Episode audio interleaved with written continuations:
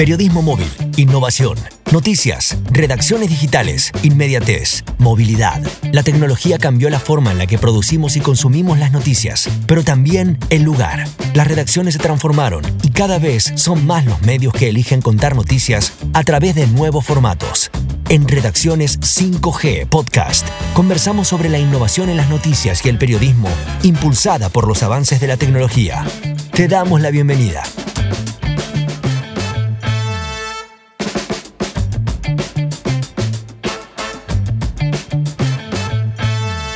Bienvenidos y bienvenidas a nuestro podcast. Mi nombre es Eduardo Aguirre. Y yo soy Irina Sternik, muy contenta de inaugurar esta nueva etapa del programa Redacciones 5G. Para quienes no lo conocen, les cuento rápidamente que es una iniciativa de Telecom enfocada en brindarle herramientas de formación y actualización a periodistas, medios y estudiantes. Pueden conocer más de nosotros en nuestro renovado sitio web institucional.telecom.com.ar barra prensa barra redacciones. Además de las capacitaciones y herramientas para periodistas, tenemos un newsletter y el podcast que ya lleva tres temporadas. La idea, analizar la evolución del periodismo hablando con los protagonistas de este maravilloso mundo. Como dice el especialista en medios Mauricio Cabrera, creador de Storybaker, hay una grieta entre el periodismo tradicional y los creadores de contenido. ¿Son periodistas? ¿Son influencers? Algo de eso nos preguntamos hoy con uno de los primeros influencers de la historia argentina, un pionero de las redes sociales, pero también de los medios tradicionales, y ahora un viajero del mundo. Así es, hoy tenemos el placer de entrevistar a un comunicador todoterreno. Es presentador de radio y televisión, pero también uno de los primeros creadores de contenidos. Él se presenta como nerd profesional, y claro que sí. Hablamos de Guillermo Fierita Catalano, tiene un millón de seguidores en Twitter, su red social primigenia. En Instagram acumula más de 60.000, pero también muchísimos seguidores en YouTube, Twitch, Facebook y seguimos contando. Acaba de ganar además el Premio Internacional al Periodismo Móvil de Viajes, otorgado por la agencia EFE, la Universidad Oberta de Cataluña y Welling. Desde 2016 lleva adelante Decidilo, un show de viajes interactivo con el que recorrió 38 países. Muchas gracias por hablar con nosotros y para ubicarnos en tiempo y forma, ¿en qué parte del mundo estás o qué estás haciendo ahora en junio del 2022? Hola, ¿cómo están? Mucho gusto, Irina, Eduardo, de hablar con ustedes.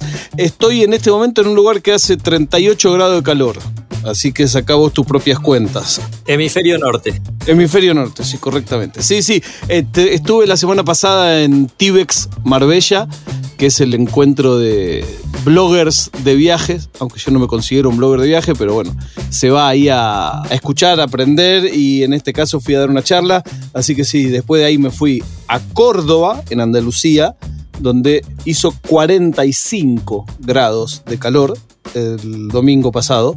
Y bueno, aquí estoy en este momento, sigo en España. Felicitaciones en primer lugar por el premio de periodismo móvil en el marco de Decidilo y por blogger de viaje, entiendo. Contanos para empezar qué es Decidilo, cómo nació y en qué consiste el proyecto. Bueno, Decidilo tiene seis años y es un show de viajes interactivo. Básicamente, eh, como su nombre lo indica, que cada vez que estoy en España tengo que decir decidilo, como decídelo, pero dicho bien, y nunca entienden la broma. A mí me parece un gran chiste, pero nadie se ríe cuando lo digo, así que supongo que también no funciona. Y es un show de viajes donde todas las decisiones del viaje las toma la propia comunidad hicimos ya 38 países y se centra, no es un canal de YouTube, sino que se centra en transmisiones en vivo, transmisiones en vivo de 40, 45 minutos cada, cada una y mientras estamos de viaje hacemos dos transmisiones por día. Eso es decidirlo. Hoy hablamos muchísimo de un término que mencionaste recién que es comunidad. Pero vos comenzaste con esto de formar comunidades hace más de 6 años. ¿Qué ves de diferente hoy en este 2022 de aquello que comenzaste a hacer en aquellas épocas? Bueno, la diferencia fundamental que veo es que hace seis años cuando empecé me iba bien y ahora me va mal. no, yo lo único que sé, mira, a veces me, me ha pasado de tener que definirme y qué sé yo, y creo sin falsa modestia que yo lo único que sé hacer es formar comunidades. Hice unas cuantas comunidades a lo largo de mi vida, desde comunidades de hinchas de Banfield, que tuve el primer foro de hinchas de Banfield, hasta un fan club de Tangalanga, eh, pasando por un millón de, de grupos de cosas que a mí me interesaban. Y me gusta mucho formar comunidades porque creo en el concepto horizontal de la comunidad. Y siento que lo que cambió es que hoy en día hay más maneras todavía que hace seis años de crear comunidades.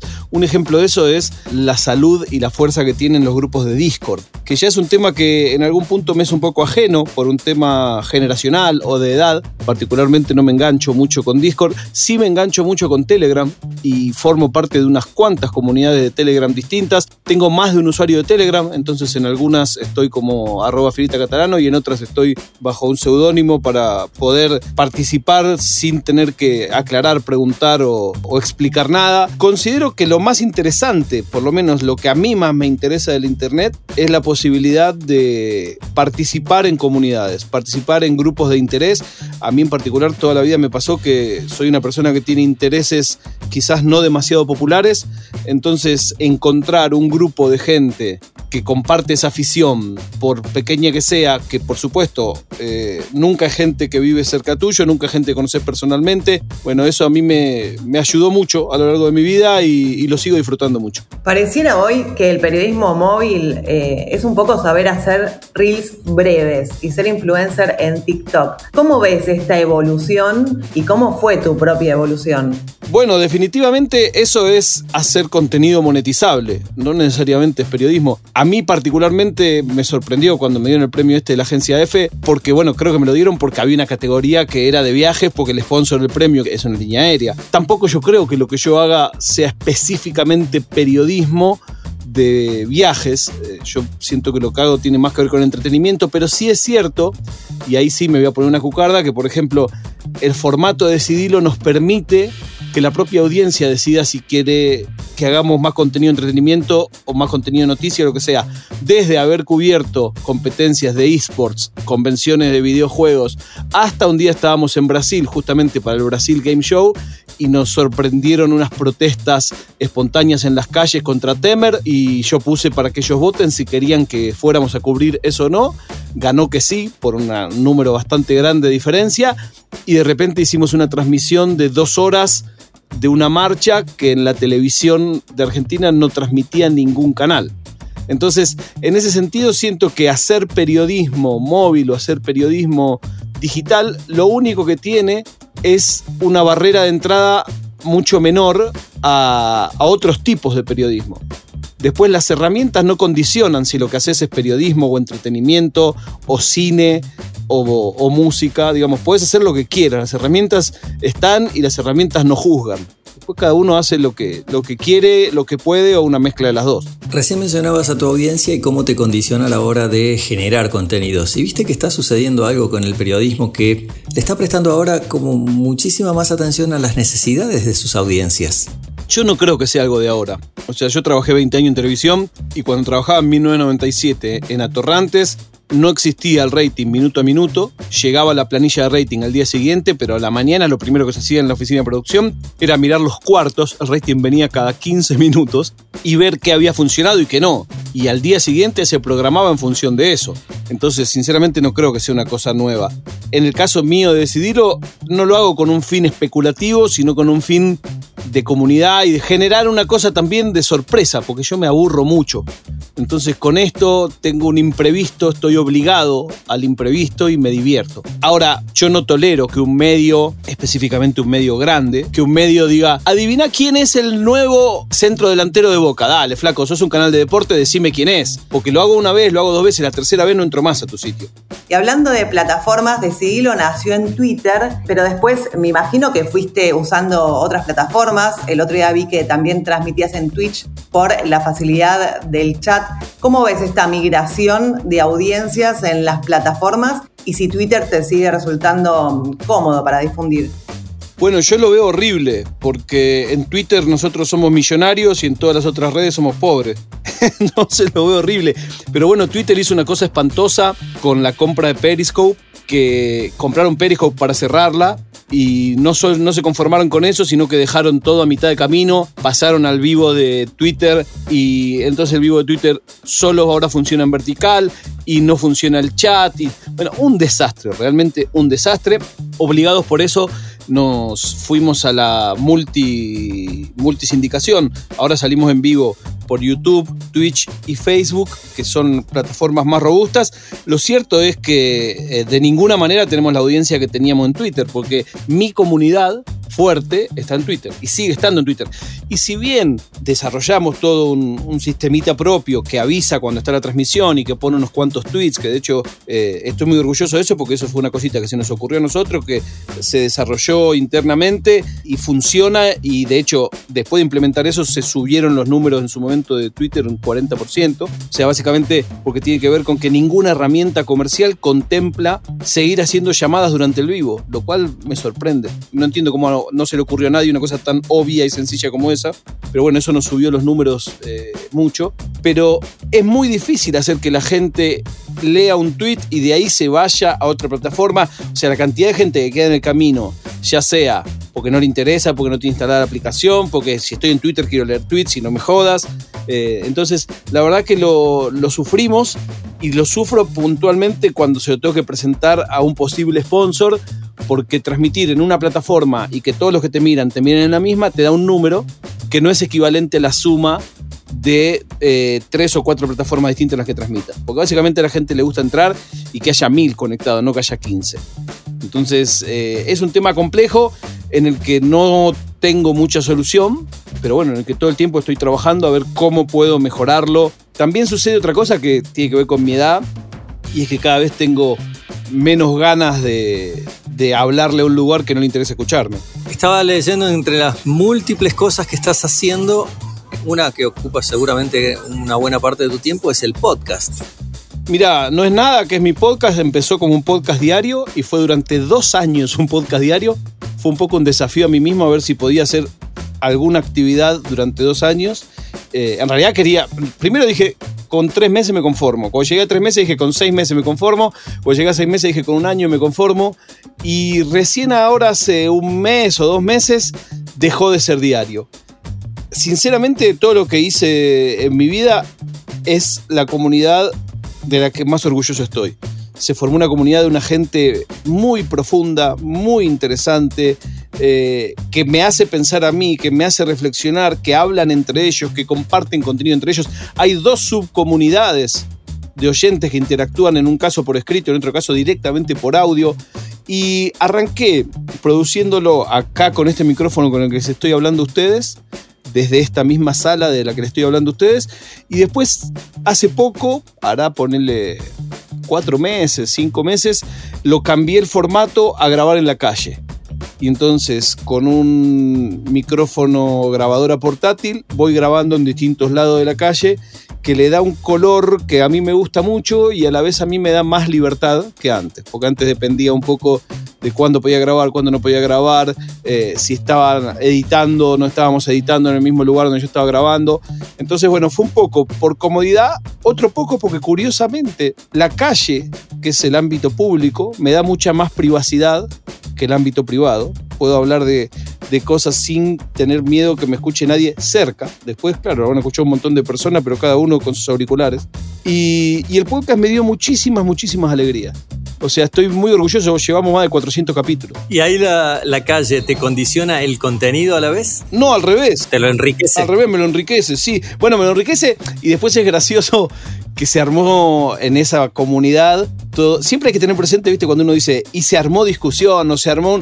Pará, ¿en dónde? O sea, tenés que, en el contexto, ¿no? No es que la gente por la calle se pelea a ver si cómo grabo o cómo no grabo, pero en esa mini comunidad sí se armó una, una discusión interesante acerca de si era verdad o era mentira que grababa en la calle o si agregaba los efectos, porque el podcast puntualmente tiene unas cuantas capas, por eso también lo disfruto tanto, porque es un proyecto en el cual puedo meter muchas capas distintas, puedo hablar eh, bastante encodeado, puedo hablar para distintas gentes a la vez. Es una cosa que a mí me divierte mucho, que siento que los medios masivos son mucho más difíciles de, trabajar por capas. Si bien toda la vida lo intenté, a veces lo logré más, a veces lo logré menos, Eh, pero en el podcast lo hago a mis anchas y dejo cosas escondidas y dejo cosas que un capítulo le responde al otro. Entonces, bueno, a ver, para que te des una idea, una máxima de los podcasts es que hay que hacer las transcripciones. Esto es pasar a texto lo que se habló, porque de ese modo en los buscadores te encuentran más fácil.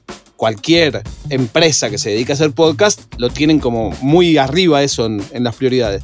Bueno, acá por supuesto yo no los hago, ni siquiera le hago una descripción, y hace un tiempo empezaron oyentes a desgrabar uno por uno todos los podcasts. Yo me vuelvo loco con esas cosas. No, esas cosas no pasan con la tele, no pasan ni siquiera con la radio, pero con un podcast sí pasa. Conocíamos tu podcast como si fuera algo de culto, de hecho al principio no lo promocionabas. Eh, me acuerdo en algunas discusiones de Twitter o conversaciones que decías que vos tenías, pero que lo encuentren eh, ellos solos, ¿puede ser?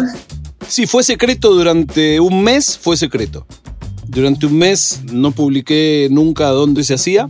No me acuerdo ya si un mes o un poco más. Era hermoso. Bueno, es parte de esto que te digo de las capas y de todos esos juegos. Los que lo encontraban me escribían tipo, lo encontré, te jodí, no sé qué.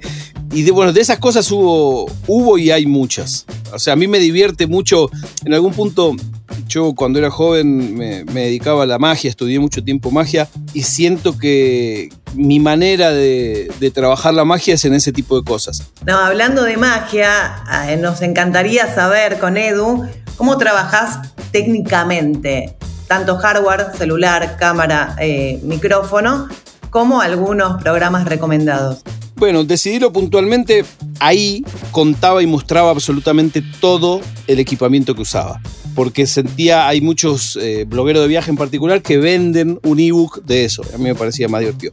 Como ya no lo hago, te cuento todo sin problema. Uso un estabilizador que en el primer decidilo eh, era, nos miraban como si estuviéramos locos. En 2016 usábamos una cámara GoPro con un estabilizador de GoPro rarísimo, todo una cosa de metal, todo un, un, aparatito de metal, porque en esa época Periscope tenía un acuerdo con GoPro y vos podías sacar video de la cámara de GoPro al celular a Periscope. Y la gente flasheaba porque Periscope se veía en promedio muchísimo peor con el teléfono que con esa cámara, por supuesto, por la entrada de luz, etcétera, etcétera.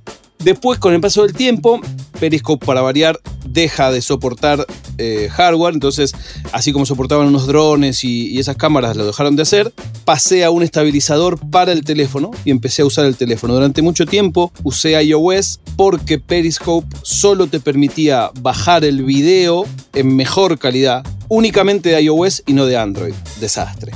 En el momento en que eso dejó de funcionar ahí también, ya dije, bueno, ok, puedo pasar a Android. Y hoy tengo un Android de gama media, pero que lo elegí pura y exclusivamente porque tiene dos cámaras frontales, una de ellas con muy gran angular. Entonces eso me permite que aunque no tenga tiro de cámara, se pueda mostrar en la cámara frontal, porque en decidirlo yo voy cambiando de la cámara de atrás, que es lo que ven mis ojos, a la cámara de frente, que es bueno, que cuando yo hablo a cámara, ¿no? Básicamente. Pero este teléfono que uso ahora lo uso por eso. Después uso dron, tengo un dron pequeño, que ahora tengo ganas de cambiarlo por uno un poco más liviano, tengo un dron de unos 600 gramos, lo cual me ocasiona algún tipo de problema porque hay algunos lugares donde la regulación eh, para ese tipo de drones es molesta y si pesara menos podría pasar por un juguete. Tengo una cámara 360 que las voy cambiando todo el tiempo, ahí siempre intento comprar la, la última porque es realmente muy útil. No, no tanto para publicar contenido 360, pero sino porque me permite grabar y reencuadrar después con tiempo. Ten en cuenta que decidirlo yo lo hago solo, voy solo. No tengo camarógrafo, no tengo productor, voy solo, con mi alma. Entonces necesito todas cosas que funcionen. Y después lo otro que siempre recomiendo, que ahora en la, en la charla esta que vi en Tibex recomiendo como inversión, es un micrófono externo. En el caso de CD lo uso un micrófono direccional, que es un micrófono bastante caro, para, si lo comparás con todo el resto, es un micrófono que cuesta el doble que el teléfono que uso, pero eso me permite que no entre viento, no entre ruido, etcétera, etcétera. Y después para el podcast tengo este micrófono con el que te estoy hablando ahora, que es un micrófono condensador USB, que ya prácticamente no lo uso, porque es un sonido como más de estudio. Tengo una pantalla casi 360 de goma espuma, en vez de ser las, las 180, esto es como una bolita.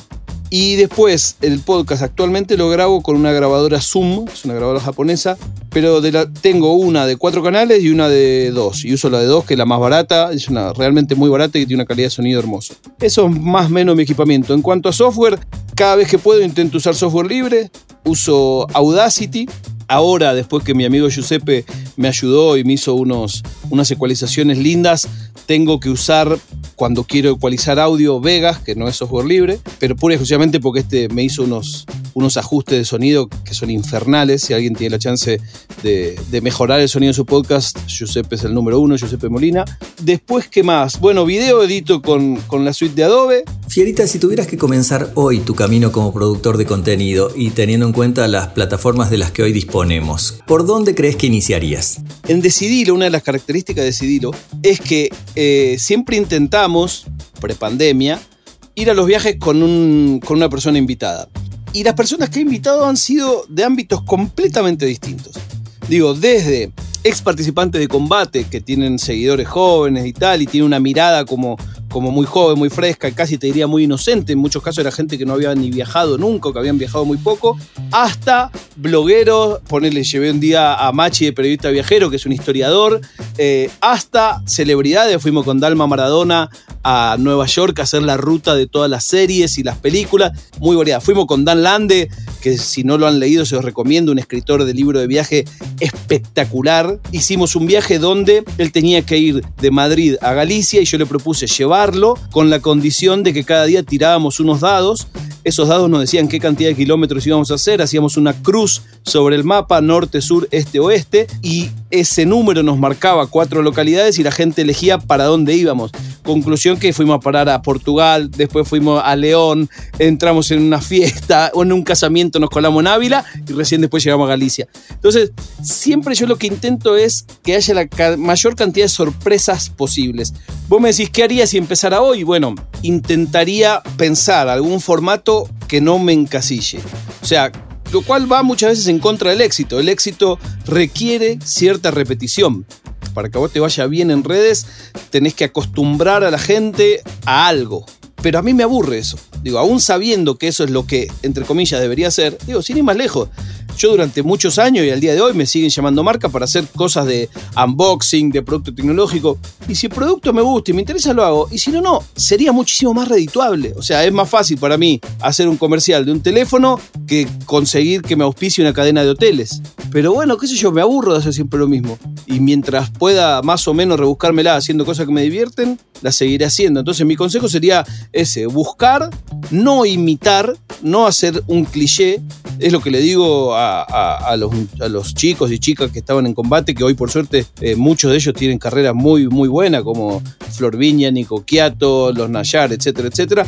Y siempre digo lo mismo, le digo, chicos, intenten salir del cliché.